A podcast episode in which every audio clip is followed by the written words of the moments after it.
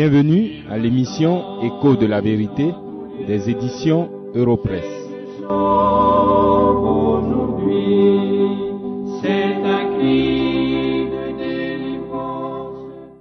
Je veux aborder dans cette émission un sujet essentiel de la vie chrétienne. Je veux parler de la foi. Ceux parmi vous qui ont l'habitude de lire la Bible savent que le chapitre 11 de l'Épître aux Hébreux dans le Nouveau Testament parle longuement de la foi. Cette étude portera sur les versets 1 à 3 de ce chapitre. Je vous invite à suivre la lecture que je fais maintenant.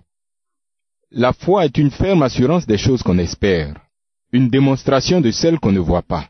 Pour l'avoir possédée, les anciens ont obtenu un témoignage favorable. C'est par la foi que nous reconnaissons que l'univers a été formé par la parole de Dieu, en sorte que ce qu'on voit n'a pas été fait de choses visibles. Certains parmi vous ont récité ces paroles en me suivant, parce qu'ils les ont mémorisées à force de les lire et de les entendre. D'autres par contre se disent que cette étude en sera une de trop, car ils en ont déjà entendu suffisamment sur ce sujet et sur ces versets. Mes chers amis, quel que soit votre état d'esprit, je vous supplie de me consacrer un peu de votre temps et votre attention. Non seulement vous avez besoin de savoir ce qu'est la foi, mais la question la plus importante est de savoir si vous l'avez. Vous êtes d'accord avec moi que lorsqu'on se trompe dans la vie, on emporte des conséquences plus ou moins graves. Se tromper sur la question de la foi produit des conséquences inimaginables. En peu de mots, disons que celui qui se trompe de foi est mort dans ses péchés. Il est sous la colère de Dieu et il souffrira éternellement en enfer séparé de Dieu. Voici donc la question que je pose. Avez-vous la foi dont Dieu rend témoignage?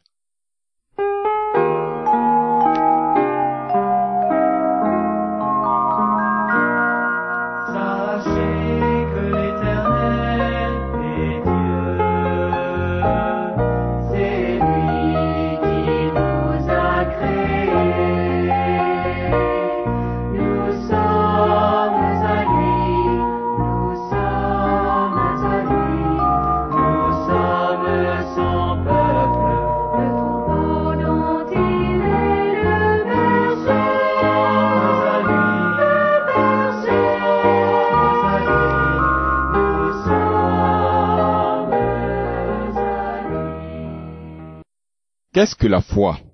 Le premier verset du chapitre 11 de l'Épître aux Hébreux répond ceci. La foi est une ferme assurance des choses qu'on espère, une démonstration de celles qu'on ne voit pas. Arrêtons-nous d'abord sur la première partie du verset. Une ferme assurance des choses qu'on espère. Quelles sont ces choses? Citons la délivrance de nos péchés et la réconciliation avec Dieu, la persévérance en Christ et la communion avec Dieu, notre confiance en Dieu et en sa parole nous fait bénéficier de ces choses dès maintenant. Elle les rend réelles et vivantes pour nous. Abraham illustre bien cette ferme assurance en Dieu et sa parole. Dieu le déclara juste et sans péché à cause de sa foi. Dans Romains chapitre 4 versets 20 à 22, nous lisons ceci à son sujet.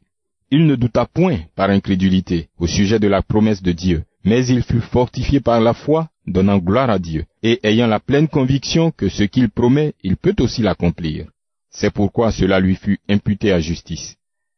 Ne pensez pourtant pas que cette ferme assurance est un degré supérieur de la foi réservé à quelques grands serviteurs de Dieu.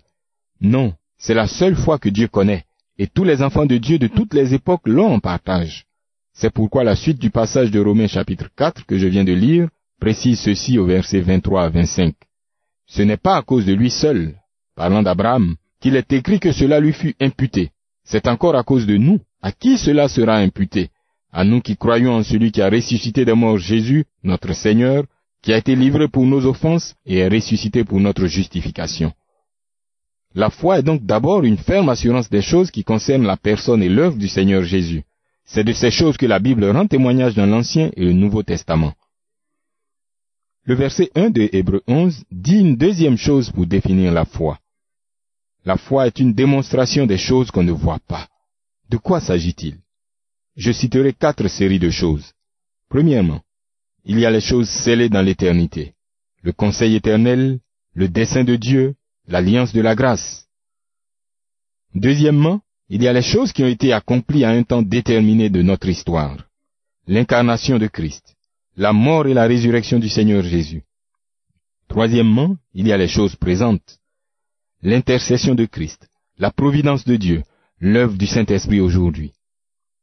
Quatrièmement, il y a les choses à venir.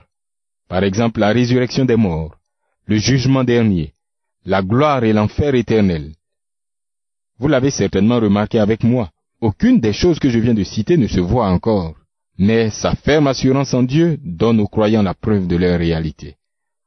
Ces choses sont ce qu'il y a de fondamental dans les Écritures. C'est pourquoi le cœur de tous les enfants de Dieu ne peut s'en détacher. Les temps et les circonstances peuvent changer dans votre vie et dans le monde. La faim et la pauvreté, les guerres et les tremblements de terre, les progrès de la science et de la technologie peuvent bouleverser le monde dans un sens ou dans l'autre. Tout cela ne touche en rien les choses que la foi voit. Ce sont des réalités scellées et rendues inébranlables par Dieu lui-même.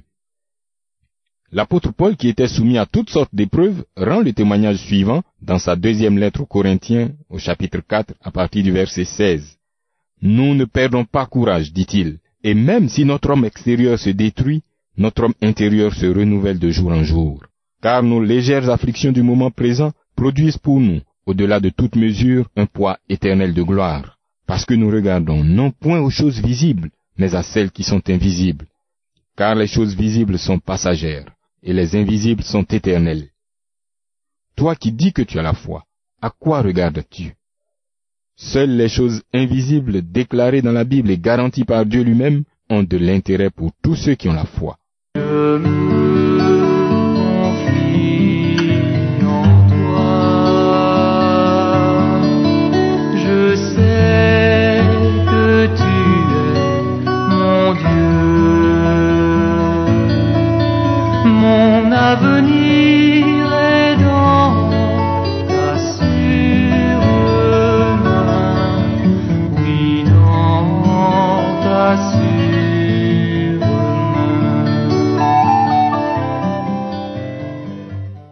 Après avoir répondu à la question Qu'est-ce que la foi?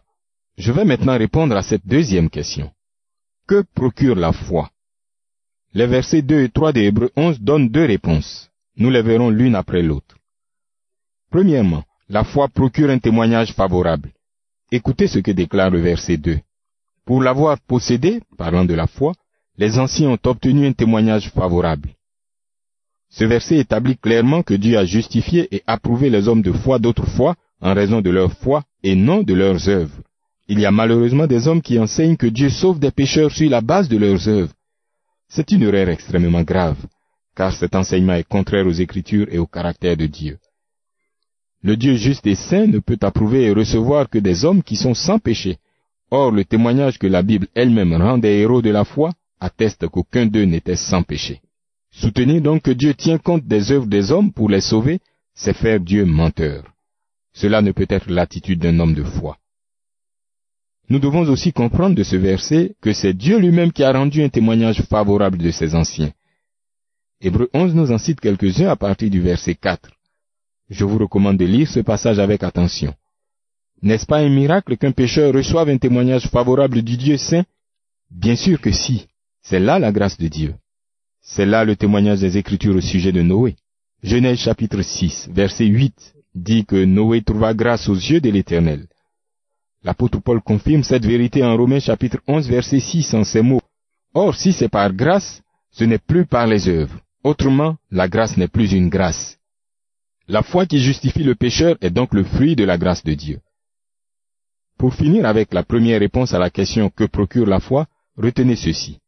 Ceux qui reçoivent un témoignage favorable de Dieu vivent avec sagesse et par la grâce de Dieu ont aussi un bon témoignage des hommes. Il est dit de Job, cet homme était intègre et droit. Il craignait Dieu et se détournait du mal. Dans le même sens, je vous demande de lire l'exhortation de l'apôtre Pierre dans sa première épître, au chapitre 1, le verset 12. En plus du témoignage favorable, la foi procure une deuxième chose. Je la relève dans le verset 3 de Hébreu 11. La foi procure une compréhension juste de toutes choses. Il est écrit, c'est par la foi que nous reconnaissons que l'univers a été formé par la parole de Dieu, en sorte que ce qu'on voit n'a pas été fait de choses visibles. L'homme de foi ne cherche pas à prouver que Dieu a créé l'univers. D'ailleurs, cela est inutile puisque Dieu l'a déclaré dans sa parole. Mais la science non plus ne peut pas prouver que l'univers n'a pas été créé par Dieu. Nous savons que beaucoup de choses se racontent, mais il n'y a rien d'établi dans ce domaine par la science. L'homme de foi est lui-même le produit de l'efficacité de la parole créatrice de Dieu. Il était mort dans ses péchés. Dieu l'a rendu vivant par le Christ de l'Évangile.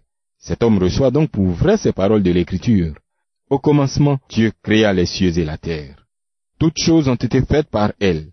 Genèse chapitre 1 verset 1 et Jean 1 verset 3. Aussi, l'homme de foi voit éclater chaque jour davantage la vérité de la parole de Dieu dans divers domaines de la vie. Par exemple, les hommes cherchent par divers moyens à se libérer de la dépendance de Dieu. Pourtant, c'est la folie et la dépravation de leur cœur qui se manifestent comme l'a déclaré la parole de Dieu. Leur méchanceté et leur éloignement, leur égarement et leur haine de Dieu. Ainsi donc, loin d'être une chose de plus en plus vague et imaginaire, la foi en Jésus-Christ est la seule réalité sans laquelle votre vie n'a aucun sens. Elle est utile à tout car elle a la promesse de la vie présente et de celle qui est à venir. Avez-vous cette foi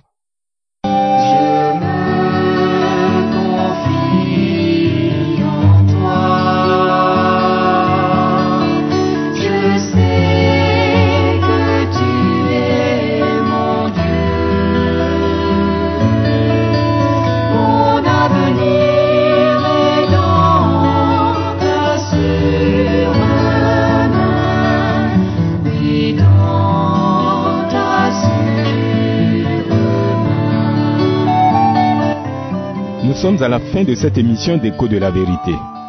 Nous vous invitons à être à l'écoute la semaine prochaine, à la même heure et sur cette même fréquence. Dieu voulant, je reviendrai sur le sujet dont j'ai parlé aujourd'hui. Je parlerai de l'importance de la foi. Chaque émission d'Écho de la vérité est une étude biblique. C'est une réflexion sur un passage ou un sujet des Saintes Écritures, la Bible. Notre but est de déclarer ce que Dieu dit au sujet de lui-même et de l'homme. La parole de Dieu enseigne que Dieu est saint et juste, mais l'homme est pécheur et incapable de faire le bien qui plaît à Dieu. C'est pourquoi l'homme est sous la juste condamnation de Dieu. Cependant, dans sa grâce libre et souveraine, Dieu a décidé de sauver des pécheurs. Il a donc envoyé son Fils unique dans ce monde. Jésus-Christ, le Fils de Dieu, est devenu homme pour satisfaire la justice de Dieu. Dieu peut désormais déclarer juste et sans péché tout pécheur qui croit de tout son cœur en Jésus-Christ. Ami auditeur, viens donc à Jésus-Christ, le seul sauveur des pécheurs. En dehors de lui, c'est la colère de Dieu et l'enfer éternel qui sont réservés à tous ceux qui rejettent le Seigneur Jésus-Christ.